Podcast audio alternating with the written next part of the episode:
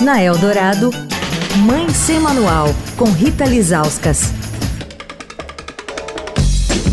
Oi, gente, Mãe Sem Manual de volta, falando sobre o projeto Germina, da Faculdade de Medicina da USP, que vai estudar os primeiros mil dias do bebê e o impacto deles no desenvolvimento. Com a gente durante toda essa semana, falando sobre a pesquisa, o psiquiatra e professor de psiquiatria da infância, o Dr. Guilherme Polanzinck.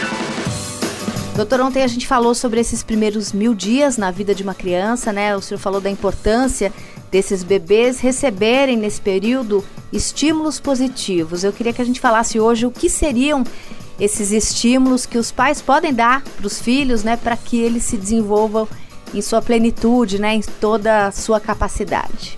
O cuidado materno, paterno é algo central no desenvolvimento inicial das, das crianças. A gente pensa o bebê no contexto da relação com a mãe, com o cuidador uh, de referência. Né? Então, um cuidado que seja um cuidado sensível, né? ou seja, que identifique as necessidades do bebê e possa ser responsivo, responder a essas necessidades de uma forma imediata. Né? Então, se o bebê está desconfortável, uh, poder aliviar esse desconforto, se ele está com fome, se ele está buscando alguma coisa para explorar, então permitir essa exploração.